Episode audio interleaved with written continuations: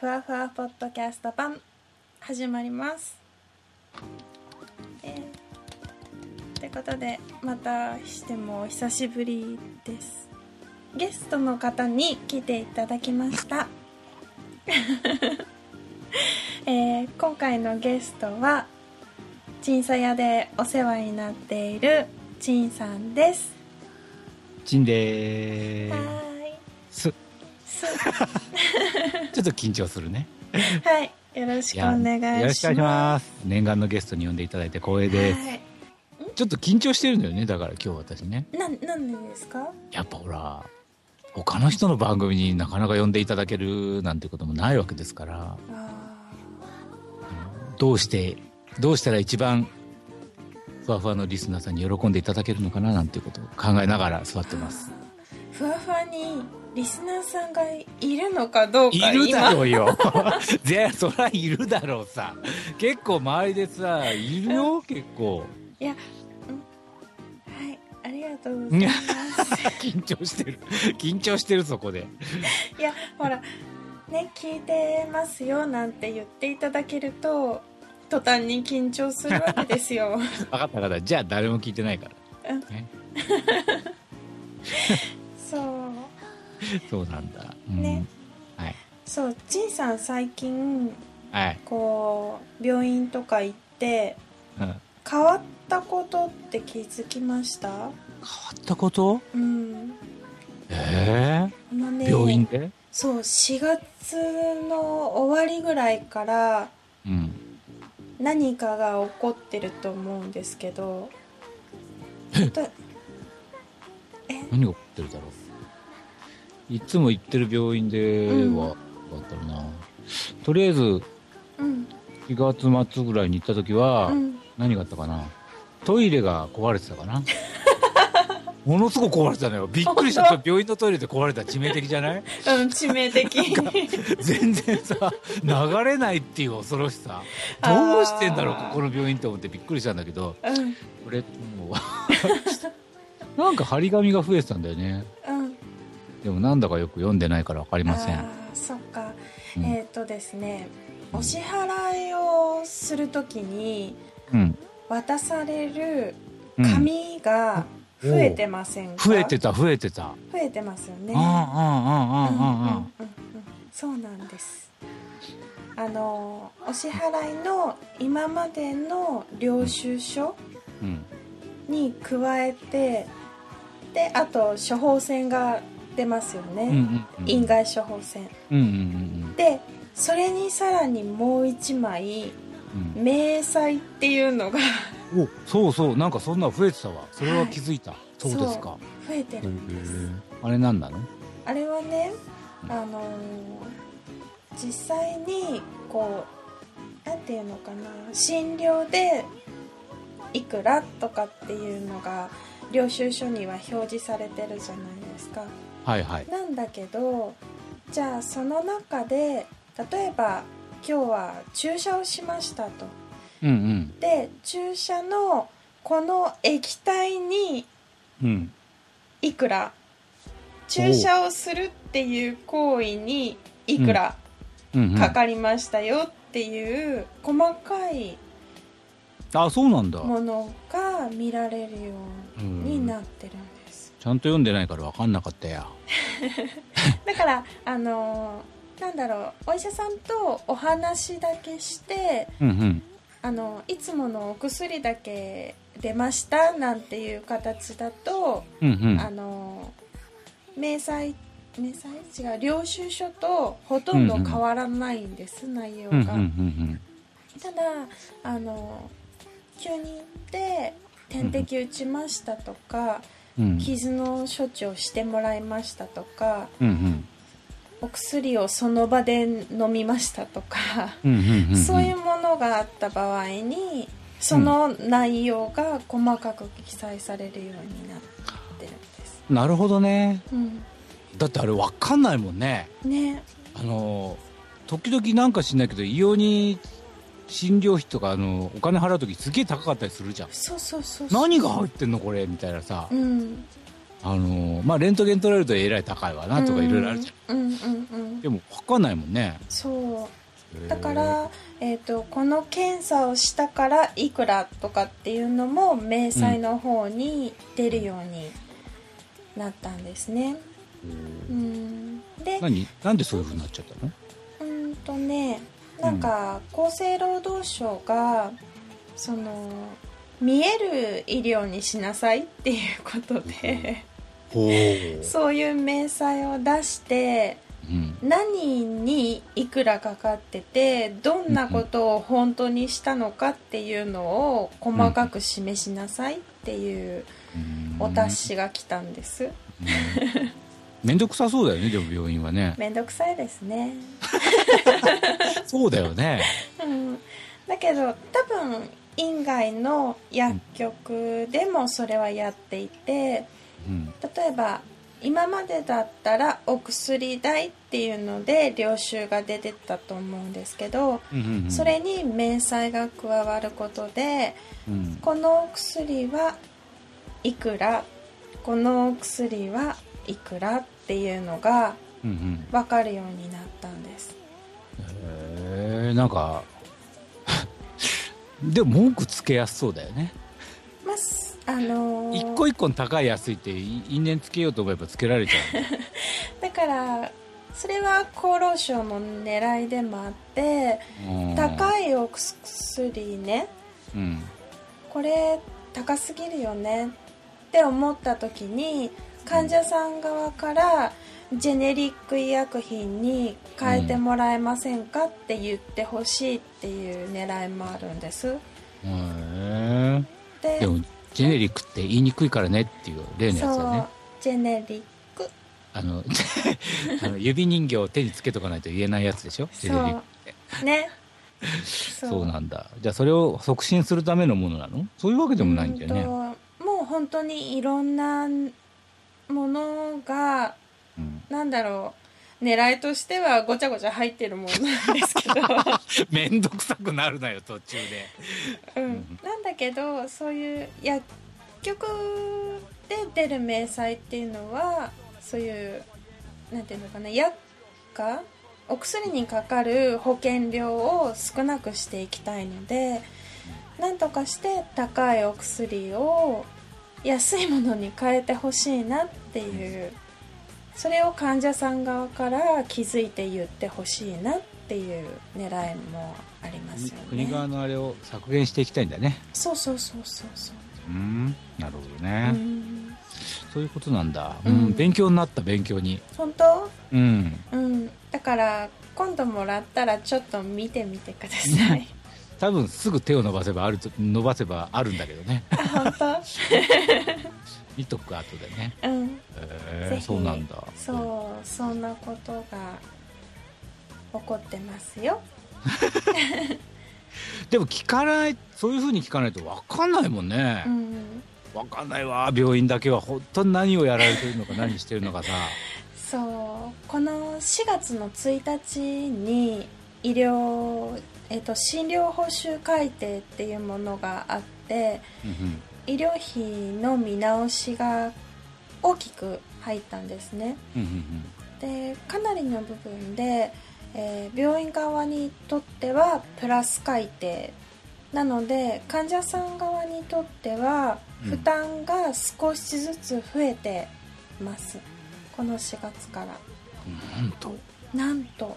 そうだよね、うん。いや微妙に増えてるぜ。病院、あの通ってるとさ分かるけど、うん。なんか支払う金額が1回ごとの金額がすごい上がってるもんね。そそれがすぐ分かるぐらいの金額の上がり方だったから。ううん。わかるはずなの。リハビリでもうん。例えば脳梗塞の後でリハビリ外来で通ってる人でうん。と病気になってからうん3ヶ月目ぐらいの人が20分リハビリを受けた時の値段はえっと保険上100円上がってるので請求額は30円上がってる。30円ぐらいだろでも分かんなくない？それぐらいなら。いやでもも20分で済む方自体が少ないから。うん。で例えばそれが1週間に1回とかだったらそんな大きい負担じゃないんですけど、うん。1週間に3回とかうんうん。その都度40分やってるとかっていうと、そうすると 60×3 で180、うん。うん、でうん。1ヶ月にしたらやっぱ1000円ぐらいは、そうだね。うん、負担が増えてですよね。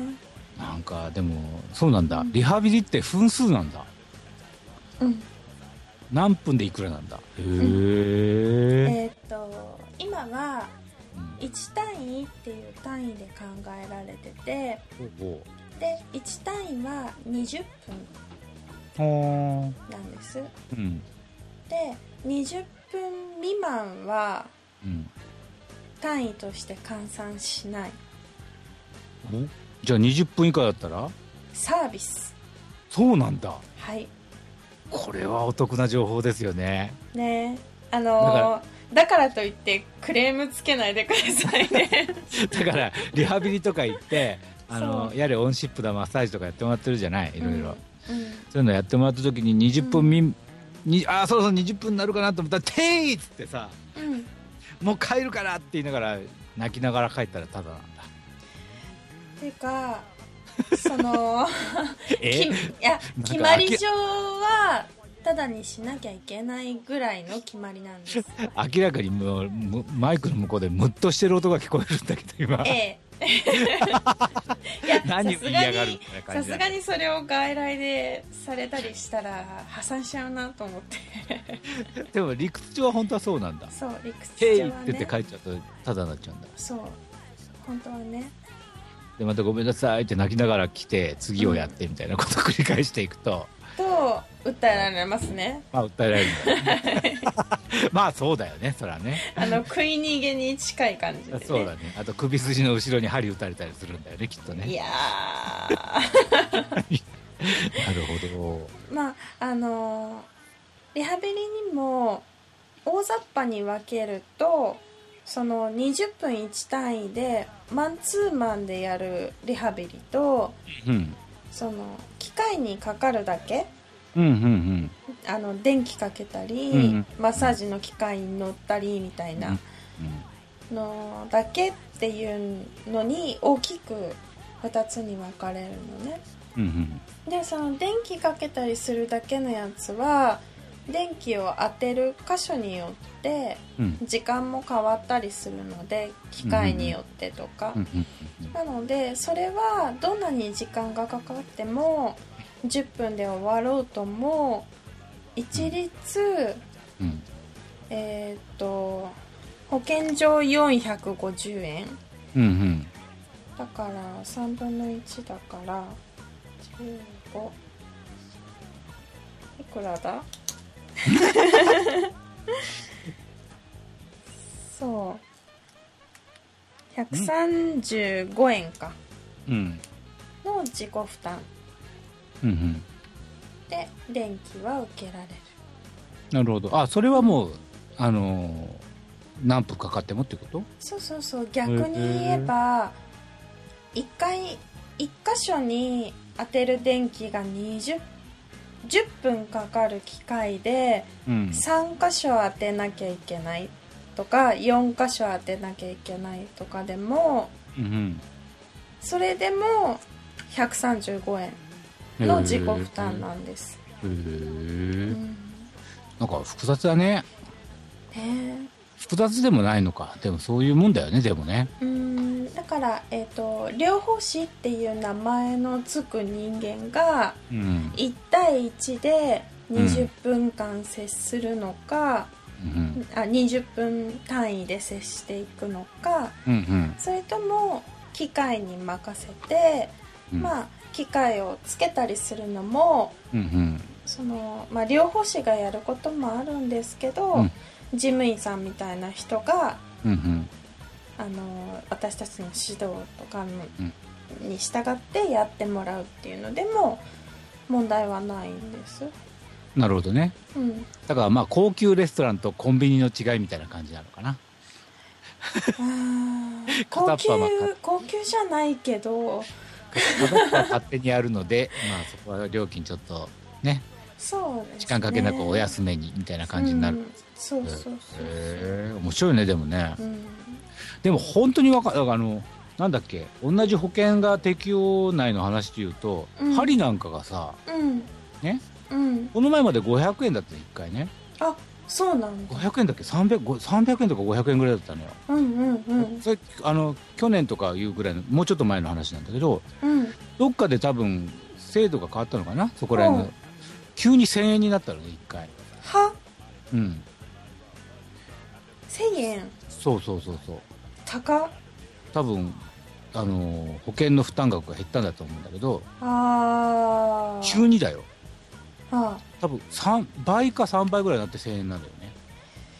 そうですようん。ねただほらあそこあの、まあ、少なくとも保管とか知らないけど、うん。私が通ってるところは基本的に時間関係なくもう料金も一緒なんで、そういうのって知らないうちに急に変わるじゃん？うん。うん特にここのところは全体的に上げ傾向じゃない？あのねやっと上げ傾向になったの。まあ、まあ医療現場から怒りの声が返ってきた、うん。やっと上がったの。もうね、まあ、だからよくよくいいことか悪いことか分かんないけどうん、例えばその針のお医者さんとかはあのお客さん減っちゃったのね。ガスってしかもそりゃそうだよねそんだけ上がると。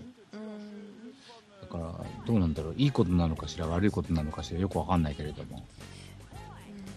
まあねちょっと悩むところではあります。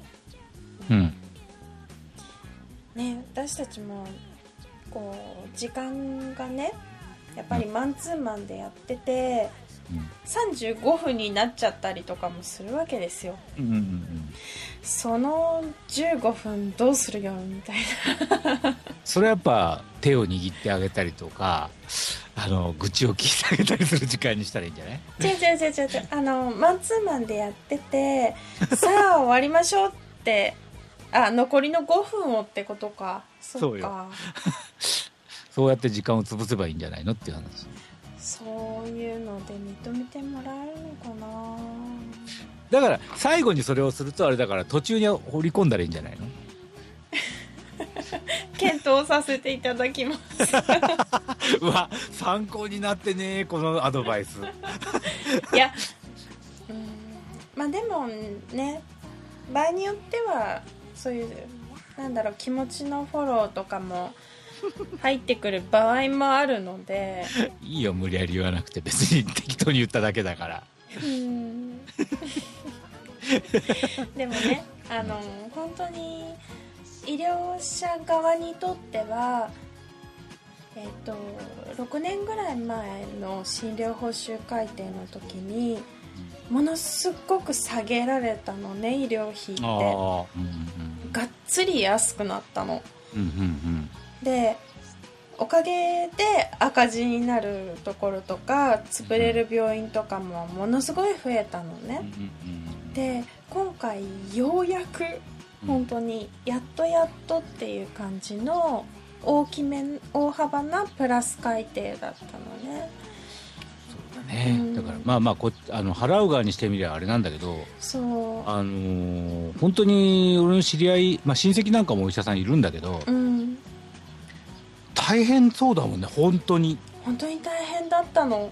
あのーもちろん金銭、うん、最近ほら病院とか畳むところもだいぶねうん。病院が畳むなんて昔はなかったんだけど、うん。畳むとことかもあったけど、うん金銭的にもそうだけど、うん。肉体的にすげえ大変みたいだもんね特に。そう。だからなんだろう。もう畳んじゃえって言って勢いがつけられればいいんだけどそうじゃなくてやっぱり医療をしてる人って気持ちで動いてる部分もたくさんあるのでやっぱりその地域の人のためっていうことを考えるとねうんどんなに安くなろうが やっぱり一生懸命働いちゃうわけですよ、まあうね、ん、そりゃそうかもね。そう。そうするとねやっぱり先生たちもギブアップしていく。っうん難しい問題ですね。なかなか大変ですね。うん。ですね本当に本当に本当にあの休む時間がないのは本当にないんだってね。うんない。本当にないんだよね休む時間がね。本当にない。うん。うん。だから私の勤務してる病院だとそのある科のねお医者さんは、昼休憩本当はえっ、と12時から2時までって昼休憩のはずなんです先生たちにとって。で外来とかしてても入院の患者様も、あの見見て回ったりする必要もあるので、うんうんうん。お昼の時間帯ってちょっと長めに外来開けるよう開けるっていうかお休み時間として設定してるはずなんですけど、うんうんうん誰も取れてないっていう。うん。本当に。その間何？大体ほら10、うん。1回すると11時半ぐらいから2時ぐらいまでお休みじゃない？うん。その間で何やってるの？一応あの受付がお休みの時間がそれの時間だっつうん。いう、多いじゃない、うんうんうん。その間お医者さん何やってるの？えっと受付がお休みの病院の場合その間お医者さんは書類作業をしてることが多いですね。そこでするんだ。はい。だからカルテとかはそこで書けたとしても、うんうん。お医者様じゃなきゃ書けない書類って非常に多くてあの例えば保険に入ってたりしますよね。うん。あの国国保とか社保とかじゃなくって、うん。えー、と自分が任意でかけてる保険。うんうん。それの請求の書類もお医者さんじゃなきゃ書けない、そうだね。うん。で診断書とか、うん。紹介状とかうん。紹介した患者様のお返事が返ってきたことへのお礼とか逆にお返事を書かなきゃいけなかったりとか、うんうんあとはあの障害手帳の申請とか、そういうものの書類作業っていうのがかなり入ってきますよね。それが昼の間にやってることなんだ、うん。えー終わってからやるんじゃないのね。ひっていうかさ帰りたいじゃん。別に責めてないじゃん俺。いやそうじゃなくって心理的にねもういや私たちもそうであの実際8時半ぐらいから12時ぐらいまで患者様と一緒に過ごすんですけどやっぱりカルテを記入する作業ってリハビリは全く別の時間が必要なんですね。うんうん。そうなってくると夜早く帰りたいからうん昼休みはカルテ書いちゃうみたいな。ああまあでもそれはそうなんだろうなって感じはするけどね、うん。そういうふうな言い方だったらね。うん、だから逆に正規の昼休憩ってご飯食べてる10分15分しか取れてないってことですよねそしたらその分だけ帰るのは早く帰れるの？全然？帰れないよね きっとね、うん。うん、そうなんですよ。全然意味がないね。うん。じゃあだからそれでずっと忙しいんだ。そう。へえいやーどうしたらいいんですかね。何が悪いんですかゆえさん。え？おえ患者さんはお金をいっぱい払払う羽目になり。うんお医者さんは休みも取ることができずうん。その原因はどこに？どこに？今いろんな議論はされてるんですけど 難しい話をしちゃってる俺。そうう？んうん。あのやっぱりねコンビニ的な受診をやめましょうとか、うん。うん、ある程度こうなんていうのかなっぱり必要か必要じゃないかっていうところを自分自身患者さん自身もうん。見極めたりとかお医者様がその無駄に引っ張らないって言ったらおかしいですけどあのちゃんと適正な感覚とかうん。適正な形でじゃあもうここで終わりにしましょうとかうん。これだけの間隔を空けましょうとかうんそういうことをきちっとしていく必要もあるのかなっていう感じはありますけどね。なるほどね、うん。なんかだんだん悲しそうな喋り方になってきてるのは 気のせいかなと思って。いやあの